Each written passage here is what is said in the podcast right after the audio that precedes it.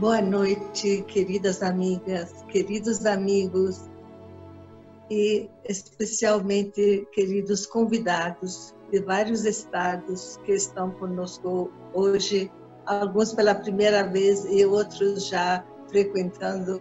O amigo Washington Araújo diz que precisamos nos reinventar no, no pós-pandemia. Nós convidamos ele ele nos dá a honra de estar presente com a gente para a palestra de hoje. Washington Araújo é jornalista, escritor, mestre em cinema e professor universitário.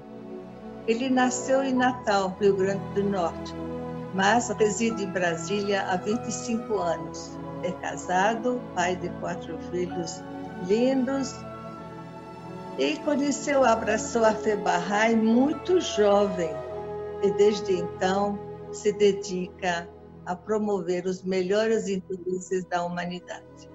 Obrigado, dona Gui. Cada um de vocês um caloroso, tanto quanto possível, abraço virtual. É uma alegria poder estarmos juntos. Esse tema tem mexido muito comigo durante o confinamento e acredito que ao longo desses minutos que estaremos juntos, vocês também vão se identificar com alguns insights, algumas percepções e algumas propostas que eu irei fazer. Nós realmente precisamos nos reinventar após o Covid-19, porque a resposta que a humanidade está dando no combate a esse novo coronavírus desde final de 2019 é exatamente o que mostra como a humanidade se encontra dividida, sofrendo e padecendo de tantas dores e tantas angústias por uma característica básica: não ter ouvido o chamado de Deus desde meados do século XIX. Um chamado que vem ecoando em todos os cantos do globo, que vem fazendo surgir novas cidades já amparadas sob a guia divina, tendo círculos de estudos para poder se familiarizar com a palavra de Deus, tendo aulas de educação moral e espiritual para crianças de todos os continentes e tendo momentos maravilhosos de conexão com o sagrado. Essa conexão com o sagrado, ela deve existir sempre, independente ou não de estarmos confinados porque Deus nos quer confinados no coração dele. E nós queremos muito que Deus fique confinado em nosso coração. A beleza que nós estamos vivendo é uma beleza possível, que é a transformação de nossos sentimentos em um pensamento forte, apontando para a imprescindível unificação de toda a espécie humana. Essa apresentação modesta que eu procuro fazer a vocês, para ter início, eu gostaria de mencionar seis obras, seis documentos, seis textos que são muito inspiradores para a nossa leitura. Porque para que a gente possa se reinventar, é necessário nos familiarizar com o propósito de Deus para a nossa geração, para essa geração. E eu apresento então os seis documentos. O primeiro deles é o Chamado às Nações. É um livro que foi publicado pela Casa Universal de Justiça, com textos de Shoghi Effendi, o amado guardião da fé Bahá'í, em 1980. Vejam só, há 40 anos, a comunidade mundial Bahá'í lança um chamado a todas as nações. Então, se nós chegamos estropiados, infelizes muitas vezes, vendo injustiça florescer por tantas partes do globo, não é por falta de conhecimento, não é por falta de um chamado vigoroso a todas as nações. Depois nós vamos apresentar um pequeno texto. O segundo documento se chama Promessa da Paz Mundial. E esse documento da Casa Universal de Justiça, o, órgão máximo da Bahá'í em todo o mundo, ele é de outubro de 1985. É um texto também muito profundo, é um texto que nos fala de um outro mundo possível e nos fala já há 35 anos. Em 1995, portanto, há 25 anos, na realidade, há 25 anos exatamente, nós temos dois documentos emitidos pelo Centro Mundial Bahá'í. O primeiro deles é a prosperidade da humanidade. Olha, é um documento muito fininho, mas cada frase vale ouro em. Cada frase descortina um novo amanhecer, uma nova percepção sobre o real significado da vida e sobre o real significado do nosso papel nos dias que estamos vivendo. Hoje, quase toda a humanidade que pode se encontra confinada. No mesmo ano de 1995, o Centro Mundial Bahá'í apresentou esse outro documento, que se chama Momento Decisivo para Todas as Nações. Meus queridos, há 25 anos, nós já já somos convocados para um momento decisivo. De novo, ninguém pode dizer que não foi alertado, que não soube, que não tomou conhecimento, porque os barrais são cerca de 7 milhões de pessoas no mundo todo, eles não param. Eles sabem que a prosperidade da humanidade, que o bem-estar das nações, que o progresso, tanto espiritual quanto material, que a espécie humana possa alcançar, depende praticamente de poder entender qual é a mensagem de Deus para essa época. No ano de 1999, nos preparando já para entrarmos no terceiro milênio da era cristã, que é o início do ano 2000, um outro documento muito importante que nos pergunta quem está escrevendo o futuro. Esse documento, ele foi levado a milhares de pessoas em todas as partes do planeta para suas reflexões sobre o futuro da humanidade. Engana-se quem pensa que o destino da humanidade depende dos governos. Engana-se quem pensa que o destino da humanidade está nas mãos da academia, dos cientistas. Engana-se quem pensa que o destino da espécie humana se encontra nas mãos dos financistas, dos bancos, das indústrias, do comércio. Porque a pergunta que a Casa Universal de Justiça faz e que merece agora no confinamento uma resposta é essa: quem está escrevendo o futuro? Bem, o que eu vou conversar com vocês é objeto das minhas modestas reflexões sobre esses seis documentos. De 1980, com o chamado As Nações, até o ano de 2006, quando nós temos um documento chamado Uma Fé Comum. Mas esse documento ele é tão importante que eu deixei para apresentar aqui no final. Ele é de 2006.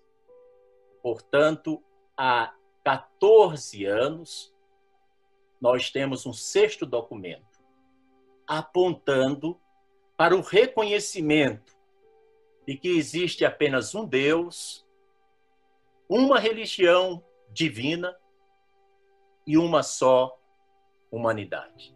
As primeiras reflexões que eu faço, e tomando muita inspiração do chamado às nações, é a percepção de que nós estamos vivendo já praticamente há três meses, depois da primeira pneumonia atípica que aconteceu numa cidade chinesa, Wuhan, e que foi chamada de Covid-19, o coronavírus, o novo. E essa pandemia, declarada pela Organização Mundial da Saúde da ONU, já contabiliza atualmente mais de 325 mil mortes nos últimos três meses. Mas todos nós devemos olhar além de nós mesmos.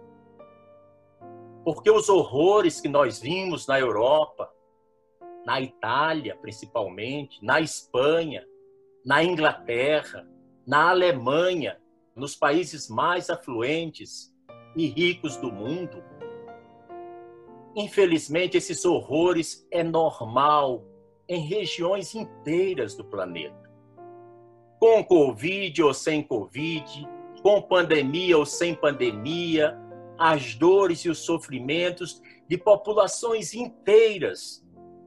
É tal qual esses que nós vimos nesses últimos 90 dias. Porque existem milhões de seres humanos que estão vivendo atualmente com infecções como malária, que mata mais de 400 mil seres humanos em 12 meses. Nós devemos também lembrar que a expectativa de vida entre a Itália e o Congo, na África, tem uma diferença de 30 anos. Um africano congolês vive, em média, 30 anos menos do que um espanhol ou do que um italiano. Isso já é algo que nos faz fazer uma das perguntas mais comoventes. Como é que a Covid-19 irá afetar a África, grande parte da Ásia e boa parte da América Latina? Porque, sem dúvida, os efeitos letais e nocivos dessa pandemia atinge principalmente em larga escala os menos favorecidos, os que são vulneráveis social e materialmente. E principalmente aqueles que, como nós aqui, a maioria que está nessa palestra virtual, não conseguiu ficar em casa. Precisa ir trabalhar todo dia. Se muitos de nós reclamam do tédio, de ficar o tempo todo fazendo visitas da cozinha para a sala, da sala para o quarto, da quarto para o banheiro, da cozinha para a sala, existem milhões e milhões de seres humanos que não têm o luxo do tédio que nós temos. Que tem que acordar cedo e tem que ir para o trabalho. E nós vamos falar um pouco desses também. Porque aqueles que tenham um sistema imunológico mais deficitário, reduzido, pela desnutrição e pela pobreza, eles sofrem mais. Milhões de seres humanos às vezes não tem geladeira em casa, e quando tem geladeira em casa está vazia, ou tem alimento só para mais um ou dois dias. E nós devemos refletir sobre isso. A dor do outro tem que ser sentida por nós, porque nós somos um só. Bahá'u'lláh disse, meados do século passado, que o que afeta a parte afeta o todo. Se o meu dedo mindinho está gangrenado, está infeccionado e dói, o meu corpo inteiro dói. Se a humanidade, como Bahá'u'lláh fez uma belíssima metáfora na sua mensagem à Rainha Vitória, em 1868, se Bahá'u'lláh comparou a humanidade ao corpo e disse que se uma parte do corpo sofre, o corpo inteiro sofre. Nós vemos agora no Covid-19 quão verdadeira, quão atual e quão urgente é essa metáfora. E nesses outros países que eu mencionei, desfavorecidos por desnutrição, por pobreza e por miséria, infelizmente, depois da pandemia, deverão enfrentar surtos de fome e às vezes até de guerra civil. Porque passarão a ter dificuldade de emprego, dificuldade de trabalho. Os governos, por mais que tentem ajudar, muitas vezes não terão condições de ajudar a todos da maneira como deveria ser dada essa ajuda, depende da riqueza de cada nação, das possibilidades de cada geração. Nós precisamos sair dessa encruzilhada que nós nos metemos, a humanidade como um todo. Não estou tirando o meu corpo fora. Todos nós padecemos de muita dor, muito sofrimento, porque nós temos um destino comum que é inevitável. E isso a Casa Universal de Justiça declarou muito claramente numa promessa da paz mundial. O destino da humanidade é um só. Não existe algo fora desse destino. Como não existe algo fora do planeta, do tipo, vamos descartar o lixo da nossa miséria material em algum lugar do planeta, porque não existe fora do planeta, vai ter que ser dentro do planeta. Então, nós precisamos ter essa compreensão de que o que acontece em qualquer lugar do mundo atualmente, em particular nesses últimos três meses, interessa a cada um de nós. E devemos agradecer por esse despertar preocupante. Por que agradecer? Porque nós começamos a ver que não existe muita diferença do ideal de felicidade de um boliviano para um chinês, de um francês para um equatoriano. Todos querem a felicidade, todos querem o bem-estar de suas famílias e todos têm as suas famílias. E dentro dessas suas famílias, a família chamada humanidade. Esse confinamento não me fez apenas ficar de barba grande mas me fez pensar sobre a solidão. Essa solidão de estar dentro de casa. Essa solidão que, de alguma forma, nos ajuda a nos conectar conosco mesmos. É como se, de repente, a gente tivesse começado um longo retiro. Fechamos a porta para a rua, deixamos a porta da rua para trás e passamos a carregar sacolas pelos corredores, pelas escadas, sacolas com compras, com mantimentos, com alimentos. Os que puderam conseguiram logo encher suas geladeiras, porque sabiam que tinham que ficar em casa por algum tempo, por várias semanas seguidas e agora já por vários meses. Estamos num retiro em que estamos separados. E muitos dos nossos parentes, e estamos separados também dos nossos amigos e dos nossos colegas de trabalho. Mas o detalhe é que não foi um retiro que nós escolhemos de forma voluntária. Ninguém decidiu de repente tirar um, umas longas semanas de férias para fazer uma meditação zen num spa maravilhoso, com jacuzzis, com refrigerantes Coca-Colas maravilhosas, com frutas da época, da estação, massagens e tudo isso. O retiro que nós estamos fazendo é altamente involuntário. Nenhum de nós pediu para fazer, porque nós apenas obedecemos às exigências firmes dos nossos governos e das instituições internacionais, como a ONU, como a Organização Mundial da Saúde, porque eles nos disseram que o confinamento, o isolamento social era a melhor forma de nos proteger contra os males da infecção pelo coronavírus. Agora vejam só, o planeta inteiro obedeceu, claro, com altos e baixos, meio aos solavancos, parecendo uma montanha russa em alguns países, com mensagens contraditórias de uns, contraditórias de outros, você tendo que filtrar o que, é sábio, o que é inteligente, o que é razoável.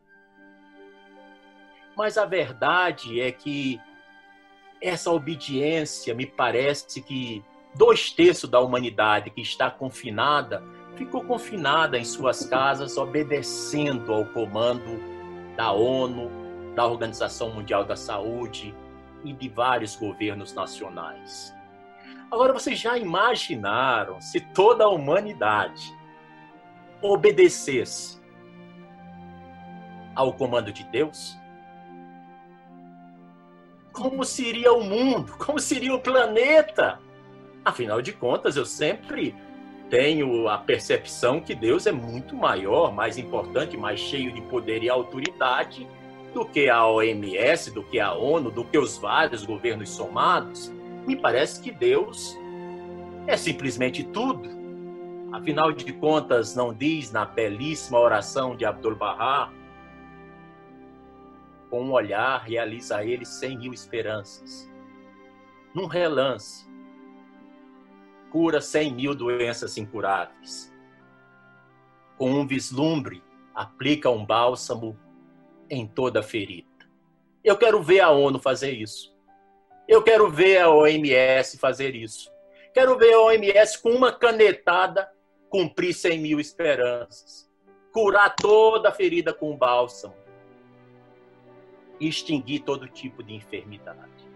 Então, nós precisamos refletir o poder que Deus investiu à humanidade de poder ouvir sua voz, de poder saber que ele está mais uma vez caminhando sobre a face da terra.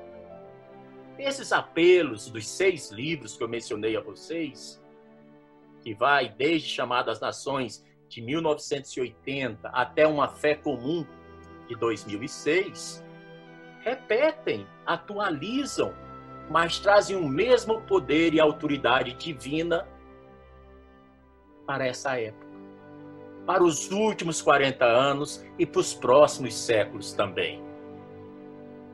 Então nós já vimos que obedecer faz bem. Porque se nós não tivéssemos obedecido e tivéssemos na rua, talvez essa reunião estaria com três ou quatro gatos pingados. Se tem tanta gente aqui, reunida, todo mundo junto, feliz, conversando, prestando atenção, ouvindo, refletindo, é sinal de que a obediência é algo muito aceitável e muito aprazível. Eu lembro que tem uma frase que Barraulá disse numa epístola dirigida ao filho do lobo, em que ele diz: Obedece-me e eu vos farei amigo de minha alma. Em outro momento, ele caminha pelas margens do rio Tigre, em Bagdá, e diz: Prossegue minhas leis por amor a mim, e renuncia ao que tu desejas, se aspiras a meu prazer.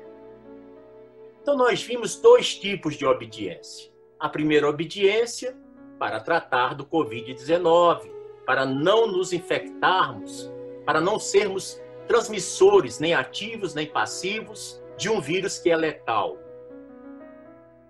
E o segundo tipo, a obediência ao mandamento divino. Quem disse que não existe uma encruzilhada, que essas duas obediências se fundem e se encontram.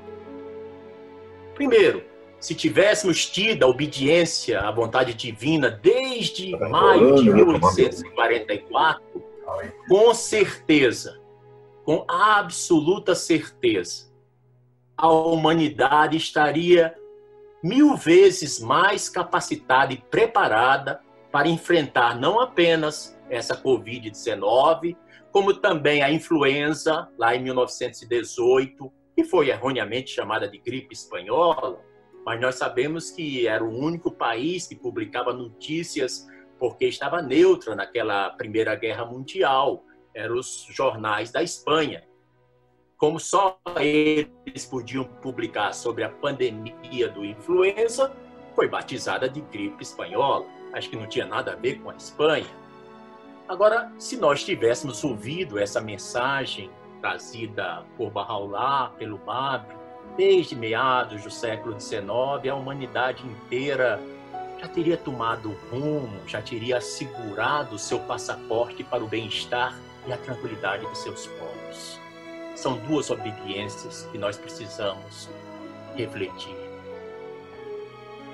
Mas então a gente deixou as sacolas com a comida na escada, levamos para a cozinha e de repente a gente está trancado, trancafiado dentro de casa. Nós estamos no meio de uma nova vida. E estamos cercados de anúncios de morte. Se você ligar a televisão da CNN, Record, Band, Globo, não vai faltar notícias de mortes, tragédias, de estatísticas de infectados de falecidos pelo Covid-19. Então só nos resta ficar dentro de casa esperando. E às vezes nos perguntando o que, que nós estamos esperando.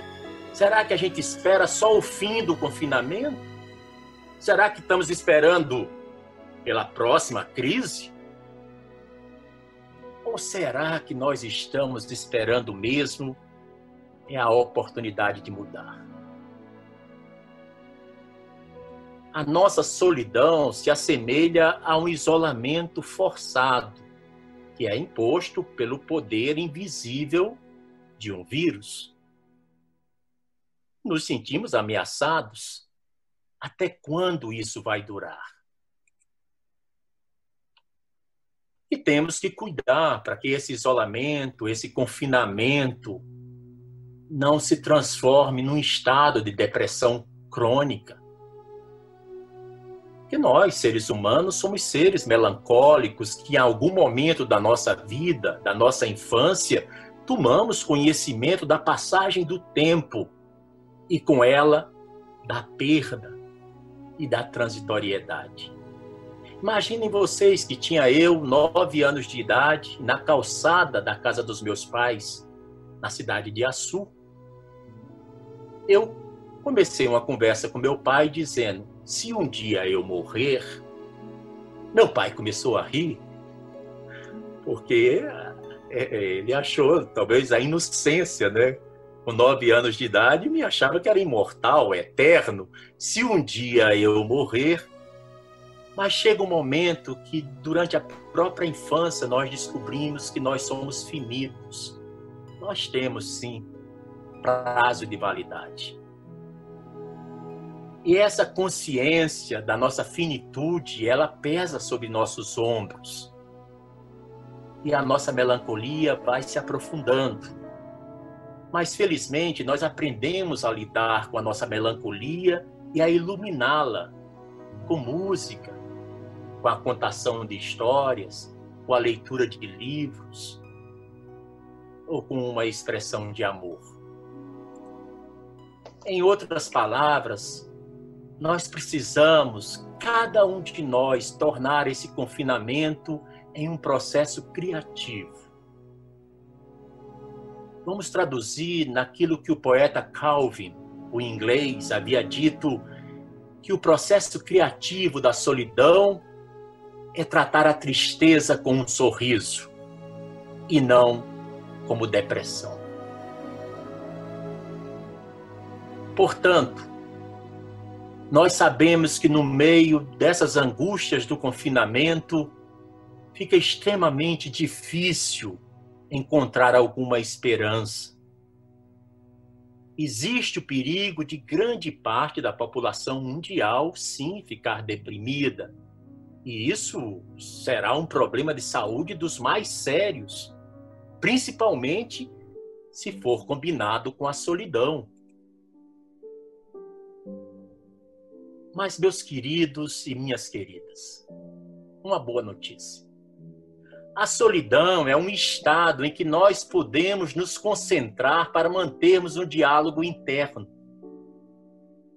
Como Hannah Arendt havia dito no início, nas primeiras décadas do século XX, que mesmo quando nós estamos sozinhos, nós somos seres que dialogam, seres dialéticos porque nós podemos falar sozinhos, podemos pensar e podemos refletir sobre nossas próprias ações. Nós somos como aqueles antigos toca-discos que eram três em um. Não, não chegamos ainda a sermos três em um, mas nós podemos dizer que nós somos dois em um. Nas palavras da Hannah Arendt, todo pensamento estritamente falado é elaborado em solidão e é um diálogo entre mim e eu. Sobre esse ponto da solidão, eu queria lembrar a cada um de vocês e a mim também que Barraulá passou grandes momentos de sua vida, grande parte de sua vida terrena, em confinamento.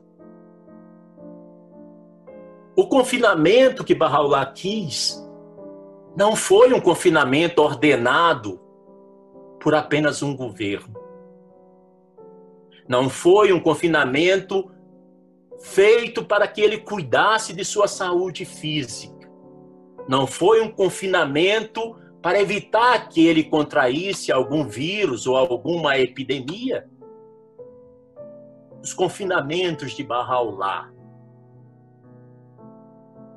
foram para exterminar a luz que brilhava em seu íntimo e que tinha potência para iluminar cinco mil séculos ou quinhentos mil anos. Nos confinamentos de Barraulá não foram 90 dias. Só em Aca, Barraulá ficou 23 anos. A água de Barraulá que ele tomava não era água de Paris, não era água de Marca, não era de Caxambu. Água que Barraulá tinha que muitas vezes usar em seu consumo humano era, alma, era água putrefata, água lodosa, era água contaminada e que enfermou grande parte da Sagrada Família. Tiveram malária, tiveram tifo, tiveram amarelão, todos sofreram muito. O confinamento de Barraulá era talvez muito mais doloroso e muito pior do que o não confinamento dos homeless, dos moradores de rua. Ele diz, numa das passagens que eu, com 16 anos, li e me comoveu tão profundamente o coração. Ele diz assim: as dores, angústias e sofrimentos que a abençoada beleza se referindo a ele. Teve que suportar no caminho de Deus. São indescritíveis a todos que estão no céu e a todos que estão na terra. E se todas as árvores fossem cortadas e se transformassem em papel, e se todas as águas dos oceanos se transformassem em tinta, ainda assim não seria possível descrever adequadamente todas as suas angústias e todas as suas aflições. Bem, queridos amigos, nós estamos vivendo 90 dias de confinamento. Então, a quarta característica para nossa reflexão é que Bahá'u'lláh esteve confinado por amor a Deus e amor à humanidade. E a ele lhe foi negado todos os direitos humanos, humanos básicos, inalienáveis e essenciais. O direito de ir e vir, o direito de escolher aonde ficar, o direito a ter saúde, o direito de ter água potável para seu consumo e da sua família, o direito de ter agasalho naquelas temperaturas baixíssimas de inverno da Pérsia, do Iraque, o direito de se associar com seus bem-amados.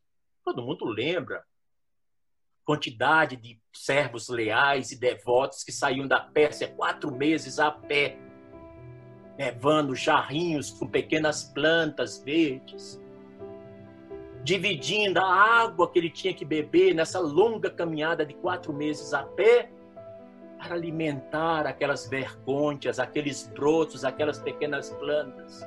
E um dia, chegando próximo à suprema prisão, a prisão de Aca, na antiga Palestina, hoje Israel, serem privados de se encontrarem com o esplendor de Deus, com a beleza de Deus.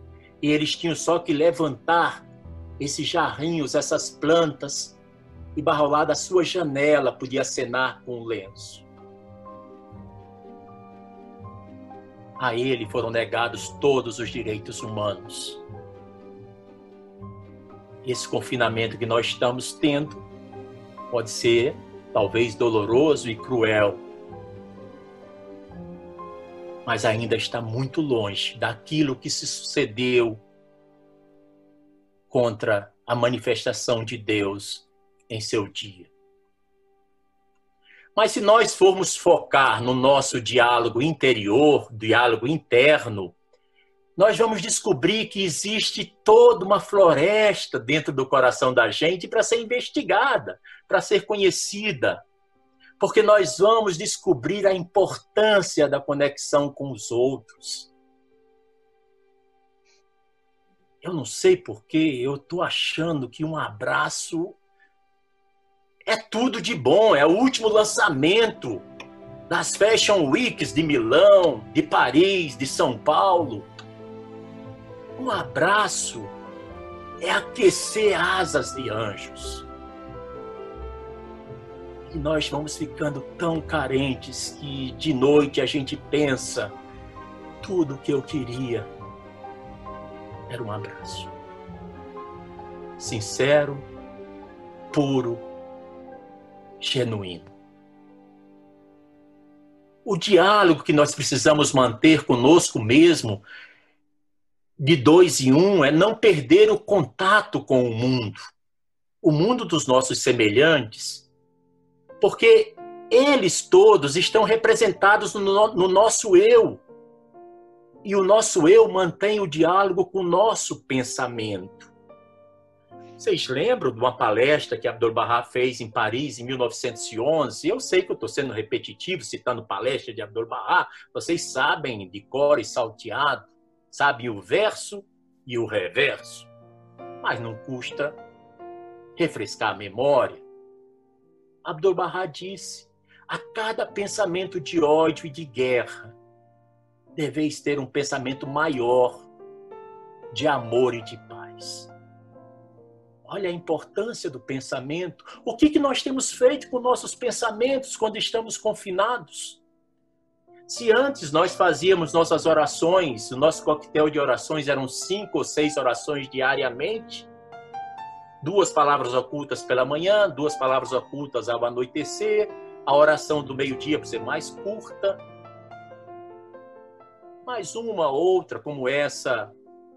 Ó tu que estás te envolvendo a Deus, o teu nome é minha cura, ó meu Deus, e a lembrança de ti é meu remédio.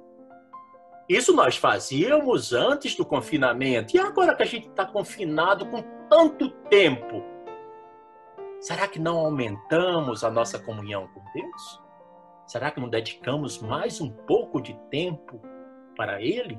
Quem sabe muitos de nós já tenham até desfrutado do luxo de ter duas sessões diárias de suas próprias orações, duas sessões diárias de suas meditações, duas sessões diárias de sua leitura de textos sagrados.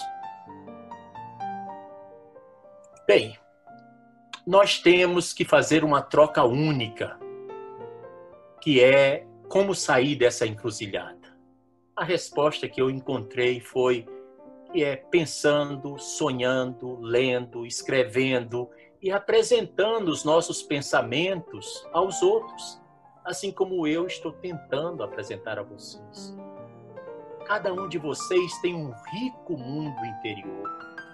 Revelem esse mundo aos seus amigos pelo WhatsApp, pelo Instagram, pelo Facebook, pelos telefonemas, Cada um escreva o seu próprio diário sobre o seu desenvolvimento espiritual individual.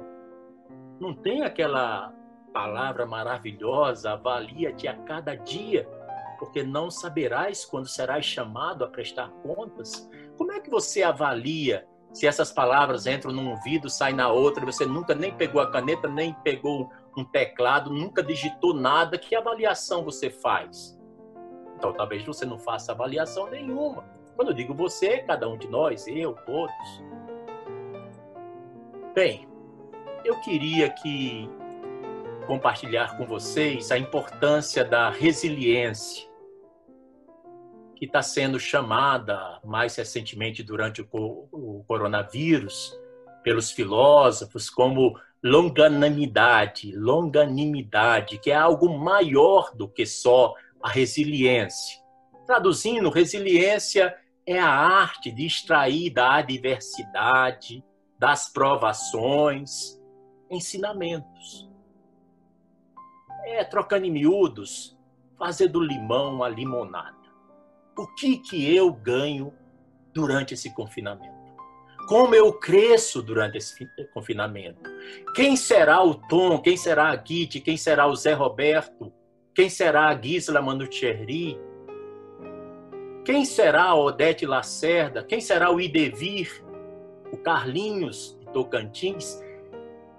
Quem será cada um de nós depois que sairmos do confinamento? com certeza não poderemos ser os mesmos. Senão a gente não evoluiu em nada. Lembram daquela palestra de Abdul Bahá para Laura Clifford Barney, que é do livro Resposta a algumas perguntas, que ele diz que no desenvolvimento espiritual não tem parada. Ou você desce, ou você sobe o confinamento é um bom momento para a gente pensar em crescer e em subir. Eu queria mostrar para vocês que nós aprendemos a resiliência. E tem uma história muito curta de um grande artista chamado Keith Jarrett, que no ano de 1975 ele teve que fazer um concerto na Ópera de Colônia, na Alemanha. O concerto que ele fez não terminou em catástrofe. Porque o piano que deram a ele, que estava no palco, era muito velho, estava desafinado, era muito pequeno e uma pessoa mal podia conseguir tocá-lo. E então Kitty Jarrett se sentiu desafiado a fazer o concerto naquele piano por todas as características inadequado, inapropriado, impróprio. Mas sabe qual foi o resultado? Foi um grande triunfo. Aquele concerto foi gravado e se transformou num dos mais bem-sucedidos discos de jazz de toda a história contemporânea da música. Porque ao tentar se adaptar ao piano que não era tocável, Keith Jarrett encontrou uma fonte de inspiração e encontrou novas maneiras de tocar. Nós sabemos que um artista do jazz como Keith Jarrett é único, mas a sua história não é, porque a inovação geralmente surge diante de obstáculos perturbadores. Essas pessoas todas dentro de casa, eu estava entrevistando essa semana Frei Beto, e conversa vai, conversa vem, quase duas horas e meia de entrevista, e ele estava me mostrando que, Tom, eu concordo com você, realmente o confinamento fez todo mundo suplicar a Deus mais do que em qualquer época. Porque todo mundo quer fazer reunião de orações. Todo mundo quer fazer missa dentro de casa. Todo mundo quer fazer uma sessão espírita na sua casa, quer fazer sua sessão de meditação transcendental, quer fazer sua reunião devocional para se conectar com o sagrado dentro de casa. Ao lado disso, milhões e milhões de pessoas querem fazer tudo isso intermediado pelos meios virtuais como esse Zoom que nós estamos aqui. Dona Kitty sabe que eu tinha falado para ela que eu sou avesso a Zoom, e que eu não gostaria de falar com o Zoom, porque estaria falando com a máquina. Eu não... até tinha sugerido a ela se não era melhor eu mandar um vídeo. Bem, eu quebrei a cara. O negócio é bom, é agradável, não estou me sentindo constrangido, nem estou me sentindo envergonhado de estar falando com uma máquina. Estou me sentindo meio doido, porque estou falando numa tela de computador. E o tempo que começou a palestra, eu não estou ouvindo o chilreio das vozes e os cantos dos lábios de vocês, mas vou ouvir dentro de segundos, de minutos. Então, nós estamos aprendendo a usar a videoconferência e descobrindo tecnologias ágeis, como a impressão em 3D. Principalmente, estamos aprendendo a transformar fábricas de automóveis paradas em fábricas que fabricam respiradores para salvar vidas em milhares de hospitais em todo o planeta. Que essa atual crise da saúde será seguida por uma crise econômica é inegável. Mas eu espero que no futuro a gente possa olhar para trás e possamos compreender que o Covid-19 era como aquele piano desafinado, aquele piano velho, aquele piano desgastado e pequeno, que era impossível de ser tocado, mas que a gente então decidiu enfrentar o desafio. Bem, meus queridos, esse tema é um tema que tem me absorvido muito. Eu tenho refletido bastante sobre isso. E eu gostaria de compartilhar com vocês dois trechos. O primeiro deles do quem está escrevendo o futuro. Na seção 5 desse documento precioso de 1999, emitido pela Casa Universal de Justiça, nossa bem-amada instituição mundial, como o nome diz, universal, ela escreveu: Vista através dos olhos de Bahá'u'lláh, a história das tribos, povos e nações chegou efetivamente ao seu fim. O que presenciamos agora é o início da história da humanidade. A história de uma espécie humana consciente de sua própria unicidade. E continua a casa. Para esta hora decisiva no curso da civilização, os escritos barrais oferecem uma redefinição da natureza e do processo de civilização e uma reorientação de suas prioridades. Vejam que os seres humanos mais importantes dentre os 7 bilhões que habitam a Terra, os mais importantes não estão sendo as celebridades, não estão sendo os governantes, não estão sendo a academia, os reitores, os professores universitários, e não estão sendo as pessoas mais ricas do mundo.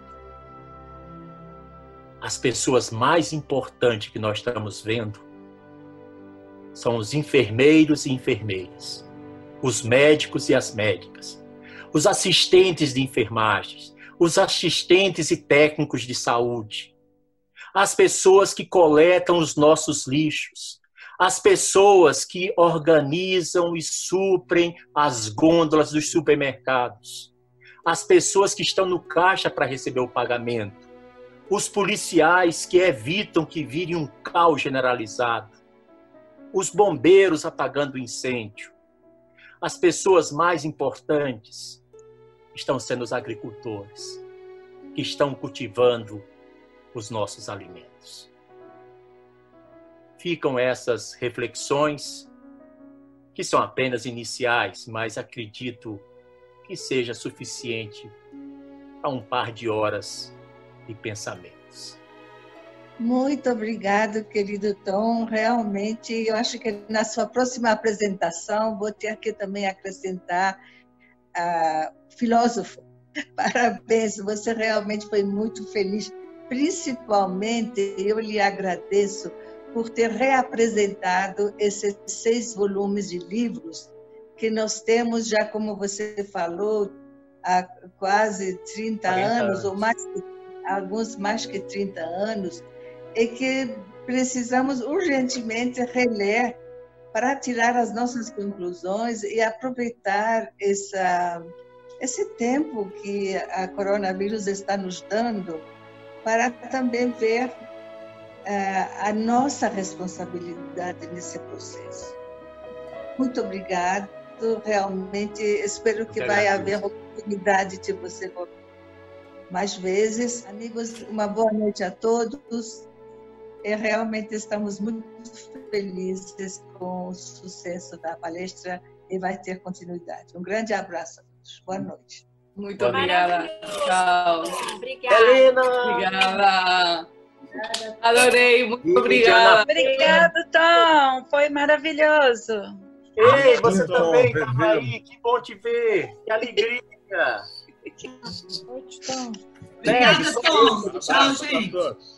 Carol, um abraço, direitinho de Barreira. Um abraço. Que show.